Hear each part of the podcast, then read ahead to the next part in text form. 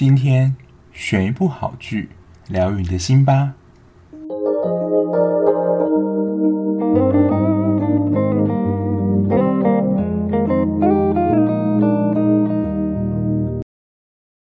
欢迎收听追剧二百五，我是小 B。今天一开始呢，先来回应上一集听众的留言，就是有一个听众他给我建议是说，在介绍节目的时候啊，希望我的声音能够有一些起伏，听起来可能会觉得更有精神一点，或是觉得更好这样子。那我觉得这个。鼓励或是这个建议是蛮不错的，但我觉得应该是我上一集在录产后调理员那一集，就是真的很想睡觉，然后就已经处在一个很累的状态。因为大家如果比较资深的听众就会知道，我说我平常录音的时间大部分是在。半夜，但是我觉得我在录上一集的时候，应该是真的太累了，然后吃了非常多的螺丝，所以录到最后可能有点有气无力啦。那我今天录音的时间是下午，所以听起来呢，可能就会稍微比较有精神一点。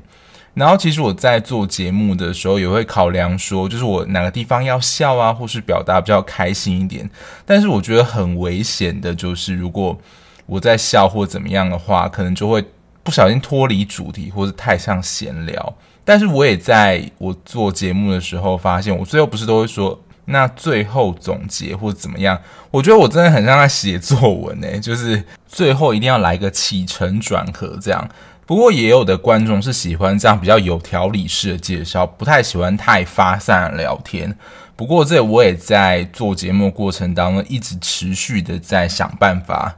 取得平衡。因为就是要满足每一个人，其实是不可能的。但是我也在过程当中寻找一个平衡，就是让听众能够在呃戏剧跟一些知识当中取得就是自己想要听的部分。不过也真的非常谢谢这位听众给我的一些建议，让我这个节目可以知道说有什么可以改善的地方。因为就是其实单人也蛮辛苦，就是说我们不知道说我们自己录的怎么样，然后没有人可以给我们回馈，就是会让我们觉得自己一个人在唱双簧，其实也是蛮辛苦的。所以就是如果你们有什么想法或建议的话，就是不管你在任何平台，或是你要到我的 IG 私讯留言告诉我，就是我都非常欢迎，让我可以让这个节目就是做得更好这样子。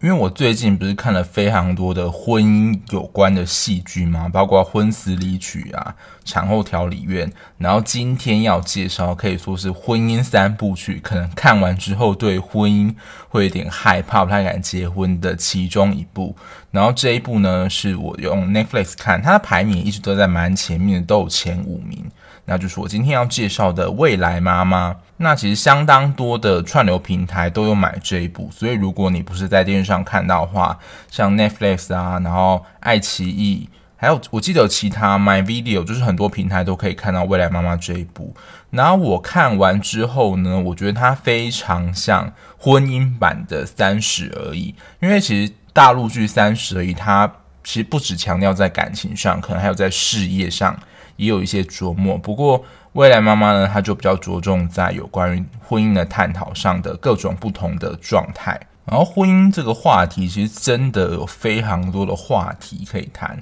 然后包括不同的状态，也可以就是单独拿出来做一集。像婚词离曲，就是已经算是婚姻比较走不下去，就是离婚的阶段。那产后调理院呢，就是妈妈生完之后，就是她在坐月子的情形。那这一部未来妈妈呢，其实现在有蛮多的戏剧，它都不会只有单一个主角。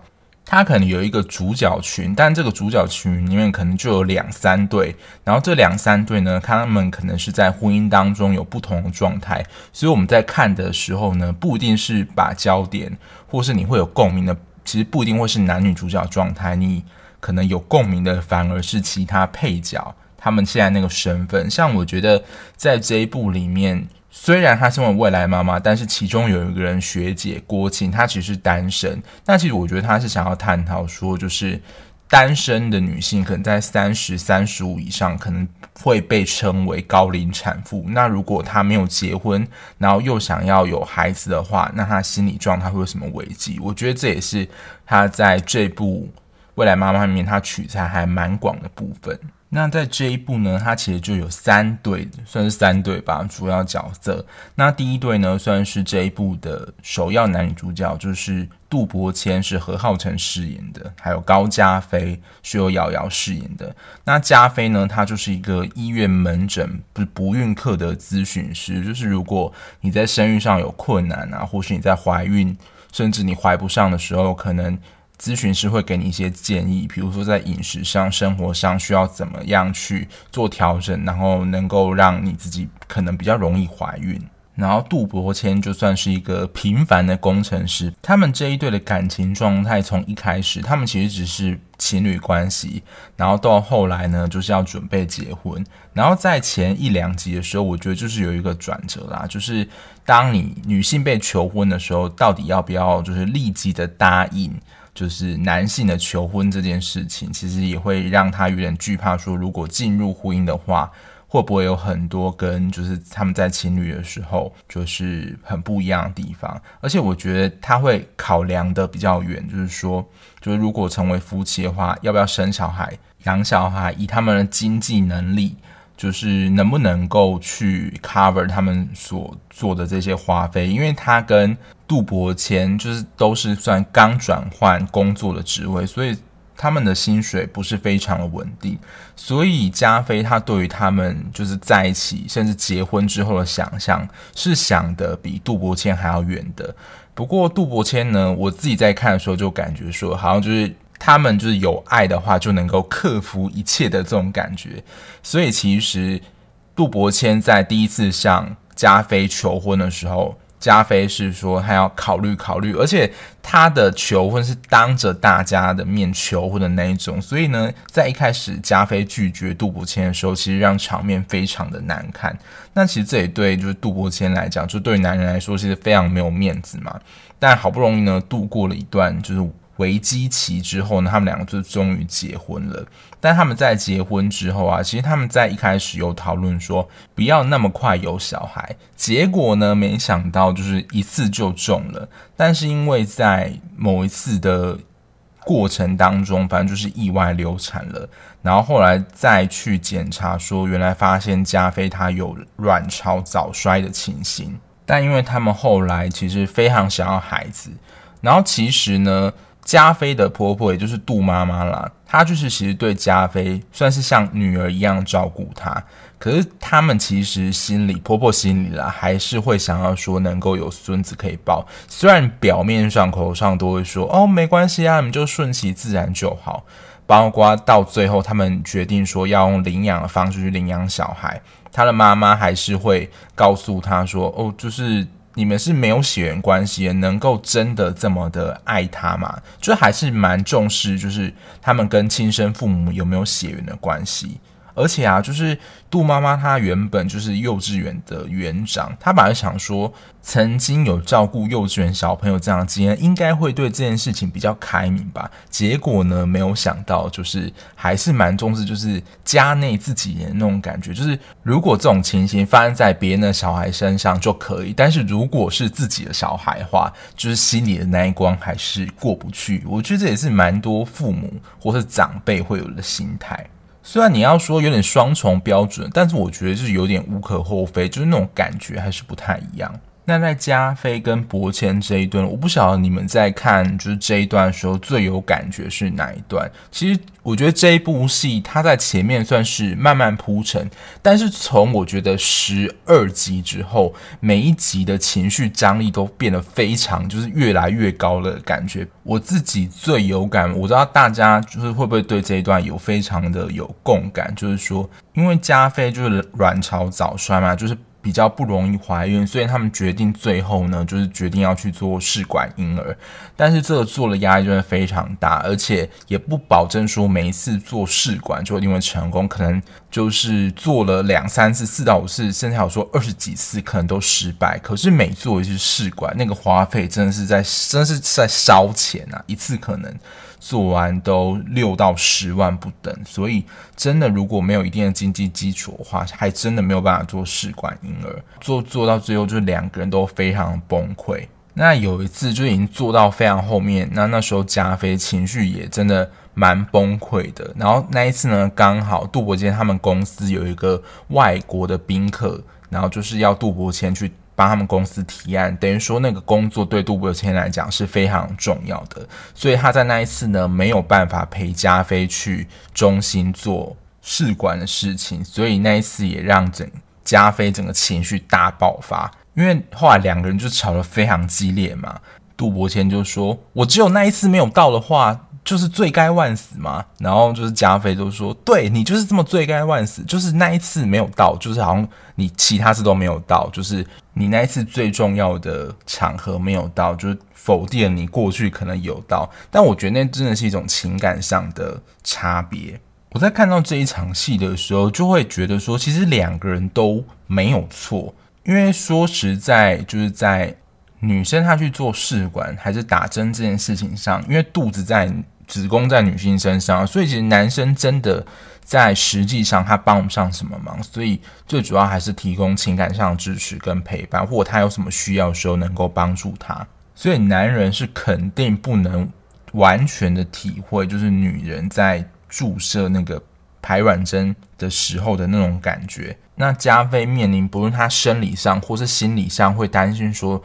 这一次打能不能够怀孕的这样的一个心理负担，所以他真的心中有非常多的委屈，他也没有办法跟其他人说，所以只好把这样的愤怒就是发泄到老公身上。那杜伯谦就会觉得说，我都已经做到我能够所做的，就是我能够做到我都做了，那你还有什么不满？为什么还要把气全部发到我身上？这种感觉，所以杜伯谦那时候就讲出了一句说：“那你有在乎我的感受吗？”所以其实他们两个人讲的话都没有错，而且两个人心中一定都有非常多的委屈。所以在这种情绪高涨的时候，其实讲出来的话真的啦，都蛮不理性，而且很难听。两个人都有各自的状态，然后这份心理上的委屈跟焦虑也没有办法向其他人排解，所以呢，就有点变成说夫妻之间相互攻击。而且加菲他虽然是在医院里面是担任不孕科里面的咨询师，他平常会给就是病人有非常多的建议跟鼓励，可是当他自己变成病人的时候，其实自己的心理状态还是很难调试。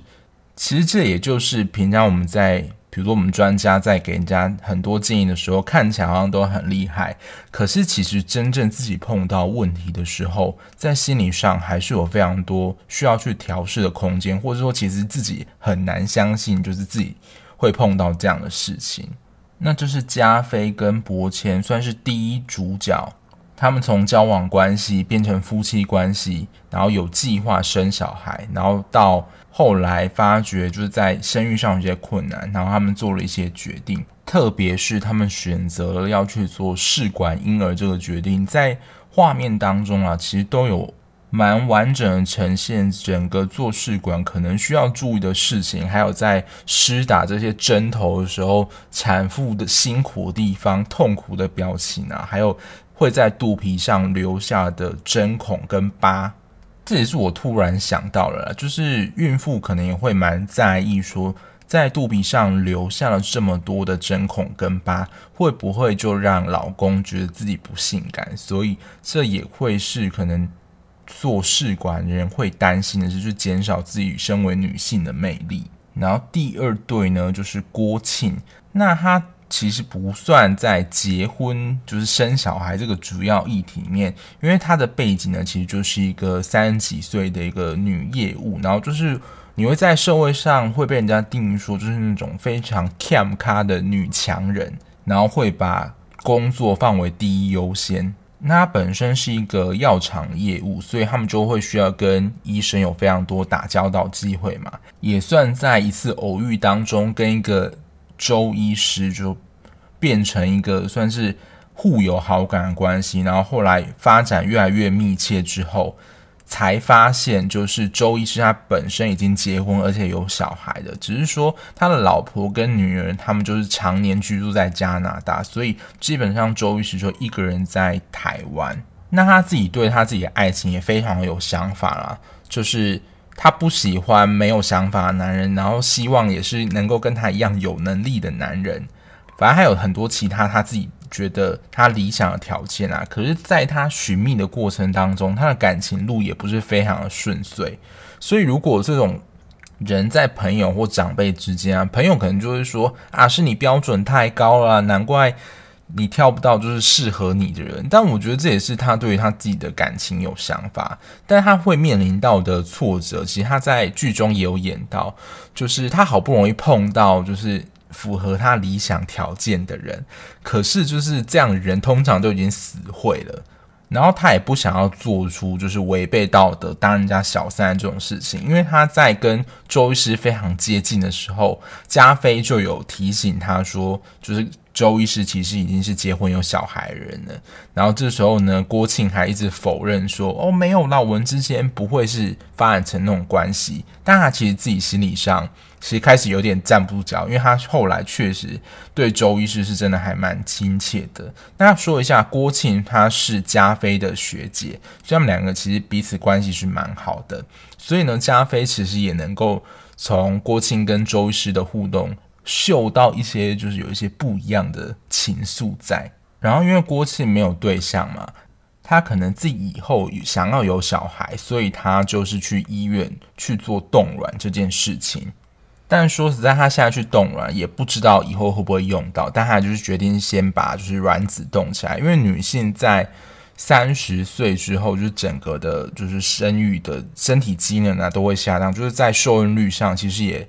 不比年轻的时候容易，所以真的是时间不等人啊，尤其是在想要生孩子这件事情上。那除了周律师之外，郭庆他的身边呢，还有一个，就是他经常去光顾酒吧的老板吴大志，他就是那种默默在背后就是守护的暖男，就是又是李大人这样的一个角色的形象。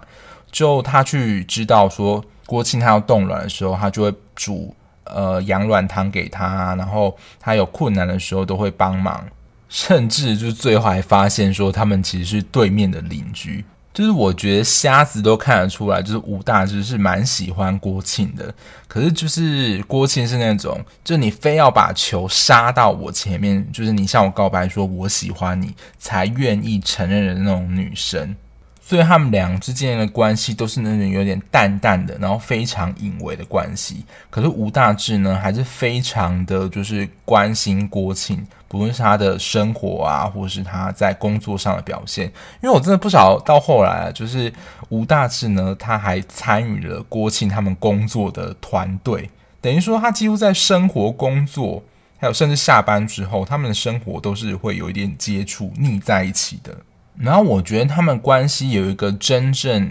有一些改变的地方，就是郭庆因为太忙，然后可能睡眠也没有非常的规律，就整个太累了，然后昏倒，就在他们公司昏倒之后被送到医院。除了加菲啊，还有他的朋友，就是到医院看他之外，吴大志也有到医院照顾他。然后那时候呢，吴大志，你就在这边好好休息一下，不准动，因为原本郭庆他是。还要很立即的起身去开公司的会议，然后这点就让吴大非常生气，说：“就是你一个病人还在这边能够做什么？就是你应该要好好的休息呀。”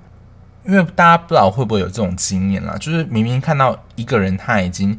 非常需要休息的时候，然后还硬逞强去做一些事情，你就觉得这个人为什么能够如此的倔强，跟就是在硬撑？其实，在我们外表上会表现出的蛮生气的。可是我们深层的情绪其实是想要表达对他的关心，还有心疼他为什么要如此的，就是卖力而没有照顾自己的身体。这也是我觉得就是在单身一个人的时候，如果在生病的时候会特别感到，就是如果这时候有一个人可以照顾自己，可能会是比较好的状态。我觉得在单身的时候啦，尤其在生病的时候，会特别想到就只有一个人的苦楚的时候。那第三对呢？我觉得尤其是在亚洲文化里面会碰到，也是一个世纪难解的谜题，就是有关于婆媳之间的问题。那就是丽芳跟郑浩这一对。那丽芳他们家呢，他们有点算是嫁入豪门，然后她的婆婆就是那种超传统，就是要求一定要传宗接代压力，而且就是三不五时啊，她就是有点。就是有意无意的提醒或者讽刺说，哦，如果能够抱，就是出去的时候有一个金孙能抱有就多好了。或者他会说，哦，连那个郑浩啊，他的堂弟比他晚结婚两年，都已经生小孩，那你什么时候要生呢？就是释放出这种讯息，让立方就是压力非常大，而且他本身是一个非常溺爱小孩的人，就是他小孩自己都没有错，然后都是别人错的这种人。然后丽芳在他们家呢，我觉得他就会觉得说，被他婆婆当成是外人。因为如果对于渴望生小孩这件事，丽芳是这三对主角群当中一定是最渴望的一个。因为在前面大概丽芳有出场的场面里面，她几乎都是会被问说有关于就是有没有要生小孩，或是能不能生小孩这件事情。那丽芳她自己本身的个性也是比较属于忍让的类型。所以她是非常顺着她的婆婆还有她老公的，但她的老公就是正好是真的对她好。但是因为顾及严家，他们算是一个蛮大的企业，就是要顾及华人很重视的面子嘛。所以其实呢，他们夫妻就是在怀孕这件事情上，丽芳在身体上是没有任何问题的。其实有问题就是正浩，但是因为要顾及郑浩的面子，还有她婆婆就是非常保护她儿子的情况下，丽芳一开始都撒谎说哦，大家都没有问题。所以其实表面上。他们会觉得说，哦，都没有问题啊，那怎么会生不出孩子呢？但是我们自己看到就会知道说，正浩他在精子的浓度就比较低，所以可能也是比较不容易受孕。立放在前面看到他就真的是一个过度忍让的一个媳妇，直到后来呢，就是他整个大爆发是在第十三集的时候，他的小姑就是郑浩的妹妹郑琴，她丢了。他在洗衣服地方一张小凳子，然后其实那张小凳子呢是丽芳她的爸爸，因为他爸爸是一个木雕师傅，雕给丽芳的。然后那个时候这整个大爆发大俩公，就是说那是我在家中唯一的东西，然后他在这个家中就是只有那个东西是属于他的，他会觉得说。就是在严家的东西都不是属于他的，因为他其实不管在窗帘啊、床单，其实都还是要问过他婆婆的意见。其实他根本就没有属于自己的东西啦，所以他在整个大暴怒说，只有那张凳子是属于他自己原生家庭啊，就是娘家他爸爸给他东西，他才会觉得说那个东西是他的。但在她婆婆眼里，就会觉得说，你吃什么用什么，就是名牌啊，什么也都买给你啊，你还有什么不满足吗？就是婆婆会是这种心态。然后小姑一开始会觉得说，不就是一张凳子吗？为什么要冒这么大一个脾气？但是我想，这也是让丽芳忍无可忍的一个点，就是她。破坏了就是他最后的一个底线，所以真的就是不要欺人太甚。那些看似文静的人，就是欺负他，最后他忍到一个极限之后，就真的会爆发。所以她婆婆好啦，对她好，其实真的都只是物质上对她好，但在心理上，我都会觉得说她有关心过她嘛，而且她就是一直在。逼她生小孩，重点是她婆婆完全没有自觉，她有在逼丽芳生小孩。我觉得这个婆婆的那种觉察力真的也是蛮低的啦。但我觉得这段婚姻能够维持的，就是正浩真的非常爱她，就是李志正饰演这个角色，我真的觉得他是一个蛮有担当的男人。因为在后来大家知道说，其实不孕的可能主要一方是正浩之后，他在算是。新闻上记者发表会上就主动的承认说，呃，不孕的其实是他，就是其请大家不要再过度的苛责他的太太。我觉得这是一个非常有担当的一件事情，而且要承认自己不孕在公开的场合，其实真的是非常不容易的一件事情。所以我觉得这个婚姻能够。让丽芳愿意支持走下去，就真的是正浩非常的爱她。因为其实正浩他之前有另外一段婚姻，但是因为那段婚姻离婚的原因，就是他的前妻他们两个对于生孩子这件事情没有共识，就他前太太不想生，可是他们家就是他婆婆啦，就是非常的要求说一定要有小孩。那也因为这样的理念，所以就才分开了。但我觉得看到这边，我觉得最感人的一点，反而是就是这件事情爆发之后，丽芳的妈妈就是我们觉得国民妈妈之一就是谢琼轩，她就是找婆婆，就是周大卫饰演，知道她妈妈对峙。因为两个家庭结为亲家之后，大家还是会希望说，哦，亲家公、亲家母之间还是能够保持良好的关系。可是就在这件事情爆发后啊，丽芳她妈妈就是跳出来维护立方，说，就是你们发生这样的事情，怎么会让我女儿遭受这样的事情？她就是有点去挑战跟对抗，就是郑浩的妈妈，她不会想要屈就说，哦，发生这样事，就是让婆婆去处理就好了。她也就反问。郑浩妈妈说：“如果今天是他的女儿，就是正晴发生这样事情的话，就你还会就是这样子对他吗？”我听到这边是真的觉得蛮感动的，就是你会至少会觉得说，还有人愿意站在你这边，就是愿意替你发声，而且是自己的妈妈。就你在受委屈的时候，不会觉得只有自己一个人很无力，而且他们等于说婆家是你的另外一边的结构嘛，所以其实你一个人也很难的去撼动他们那边的结构。那这大概就是他们这三组人马的故事线。那其实丽芳呢，是郭庆跟。加菲他们原本有创一个社团，叫做“未来妈妈”里面一个成员，但也是在一个偶然机会之下，他们之间就变成三个非常好的朋友。所以，其实，在他们各自发生挫折的时候，他们就会相互的照顾。所以，就真的蛮让我想起在一开头说的，就是。婚姻版的三十而已，就是还是能够有这种非常知心的好友，能够接受你任何难堪的一面，我觉得这真的是很重要的，也很不容易的一件事情。那在最后一集啊，就是十五集的时候，有整个描述他们这三对后来的结果是怎么样。虽然我刚刚可能已经大致把整个的故事发展已经叙述完了，但在最后的结局呢，我还是没有透露。所以如果你想要知道结局，的人呢，还是可以看，因为我并没有把他们最后的决定整个说出来。那我觉得在看完这一部《未来妈妈》之后，就让我想到第一个可以去想或讨论的点，就是说婚跟不婚可能都会有各自会碰到的难题。像我觉得在加菲跟杜伯谦这一对里面，就是关系相处这件事情，真的比我们想象中的不容易很多。而且婚姻当中啦，我觉得他过程当中也演得非常写实的地方，就是某一些的感觉会被放大，尤其是忽略的感受。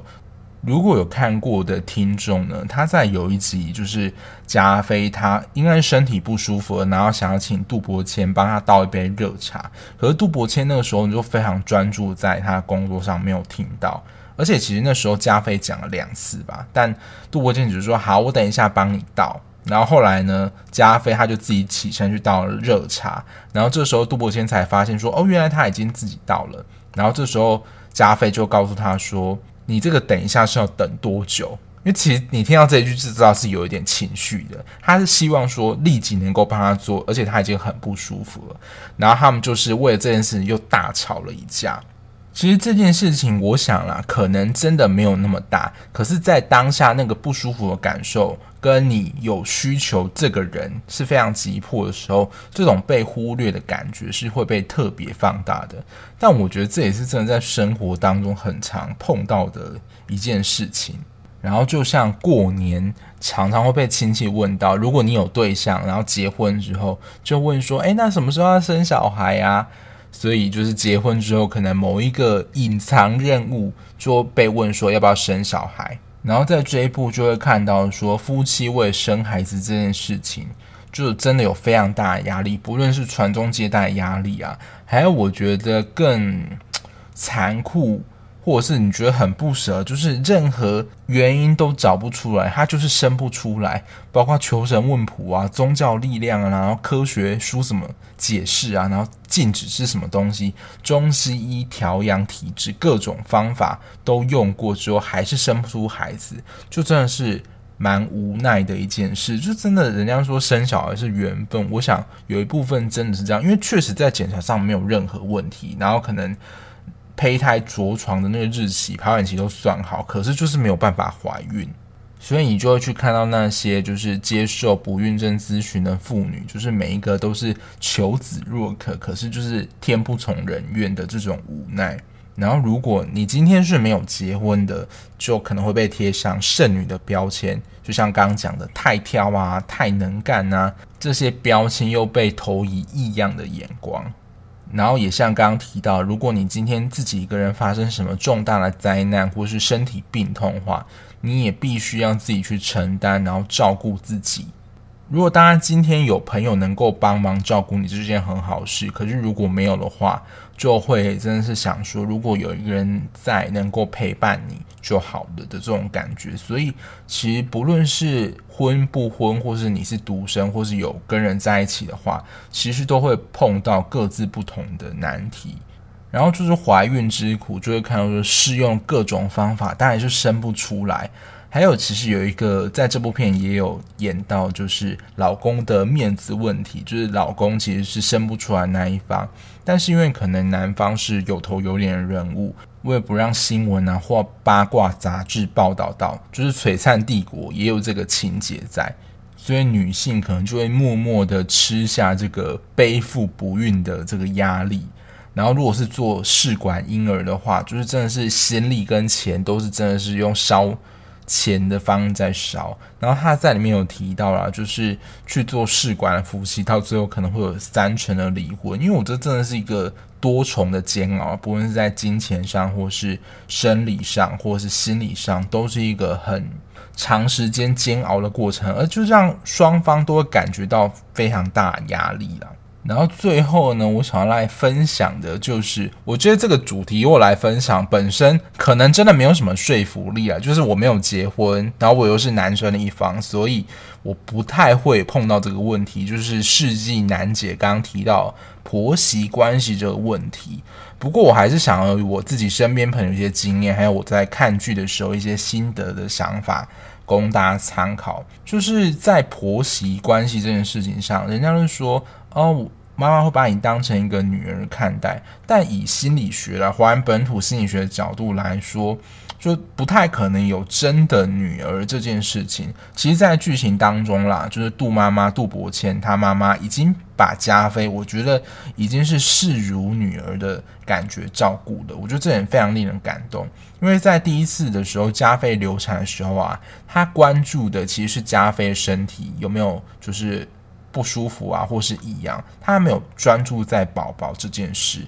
会让加菲有一种心里被重视的感觉。反正就是很很复杂一件，就是没有真的女儿这件，因为华人的关系是差序格局这件事情。所以今天如果你碰到一个能够非常照顾你的婆婆，那我真的是非常的祝福你跟恭喜你，那是一件非常幸运的一件事情。因为事实上是真的不可能，就是他能够是把你当做真的女儿一样，因为毕竟你们就真的没有血缘关系嘛。那我觉得就是有两点，就是我想到的啦，就是第一点是不要跟公婆住，里面可能当然会有非常多的考量啊，比如说老公为了省房租啊，所以就想说，那我们就跟爸妈一起住，只要能够省房租。但其实对于这件事情啊，我的想法就是说。公婆会在他儿子在不在，就是你老公在不在的时候，可能呈现出两种不同的样貌。就他儿子在的时候，他可能就表现对你非常客气呀，然后都顺着你这样。但是呢，只要当你老公不在，只有你们单独相处的时候，他可能就会有一些他心里很直接的话跟你讲。可是你又为难说，那我这样子到底是要不要跟我老公讲？其实某个方面，它也是设立一个，就是你们彼此之间的界限。这件事情听起来好像有一点点小吊诡，因为毕竟他们就是你的公婆嘛。照我讲，关系应该是蛮亲近的。可是设立这样的一个界限，会让你们的关系，就是我觉得能够比较不要过于的黏腻。我之前在 IG 就是截了一段对话，我觉得是我在看。这十五集《未来妈妈》里面最有感的一个片段是郭庆对丽芳说的，他其实也在讲界限这件事情。他说：“包容没错，但如果你想委曲求全，委曲求不了全。当你不在乎自己的感受，别人怎么会在乎你呢？如果你不设下界限，只会继续让别人亲门踏户而已。”所以不论是心理或生理上，保持一段适合距离，其实反而会让你们关系，我觉得更能够融洽一些。如果特别啦，你跟你婆婆之间的相处是有一点尴尬的话，那我觉得就更应该不要跟公婆一起住，就是制造这种尴尬的场合。那第二个是老公的态度，因为我刚刚其实有提到嘛，就是立方能够维持在这段婚姻里面，正浩的态度，其实他是一直站在他老婆这边，因为男人在这个问题里面会陷入一个两难，说就会很容易陷入两边就是要选边站的情形，一边是自己的妈妈，一边是自己的老婆，就变成说你选择一方之后，就变得说好像有点里外不是人这种感觉。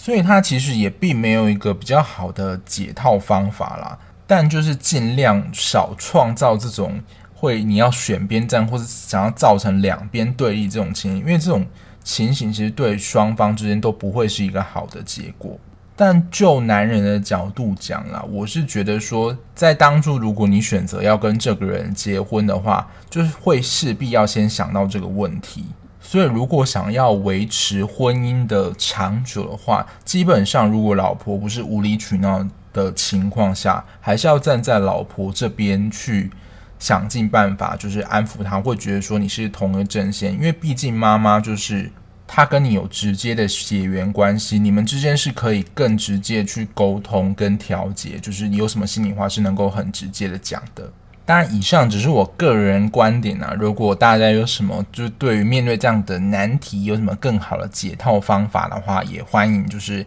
分享你自己的经验。那另外一个我想要额外提到，就是受伤的婆婆这件事情，因为其实大家也知道，说婆婆也是从媳妇熬过来的，就是有一句话是媳妇熬成婆嘛，所以她也会觉得说，她曾经是这样苦过来了，就应该用这样的方式去坚持，就是对的。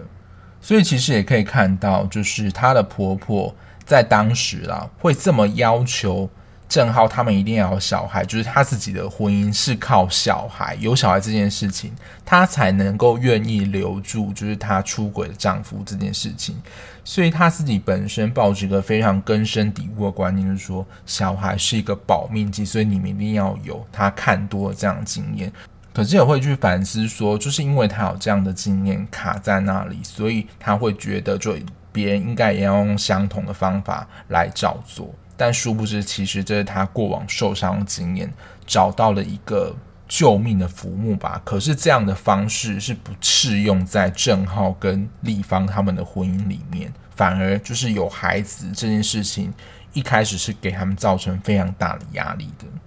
这也是我最近看完，就是我自己命名的婚姻三部曲的最后一部戏。其实有关于婚姻戏的题材真的还蛮多的啦。那这一部《未来妈妈》里面，我觉得他又去细分了，就是在感情当中三个不一样状态的女人。那它总共有十五集，说实在我不算觉得非常多。那我觉得它在这一部情感的描述上，还有整个剧情上是非常的写实跟贴切的。如果你是正在这三个状态的女人的话，你看这一部应该会觉得非常的有共鸣，都可以在这些角色上啦找到一些可能自己的影子。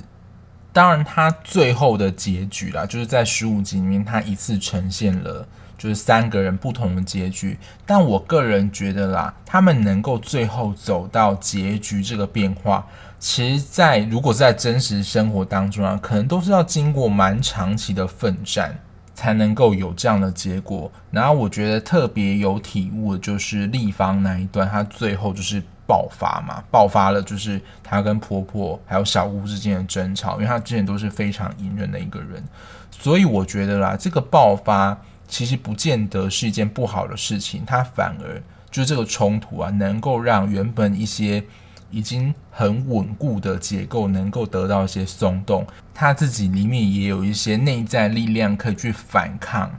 过去这个以来对他长久的压迫，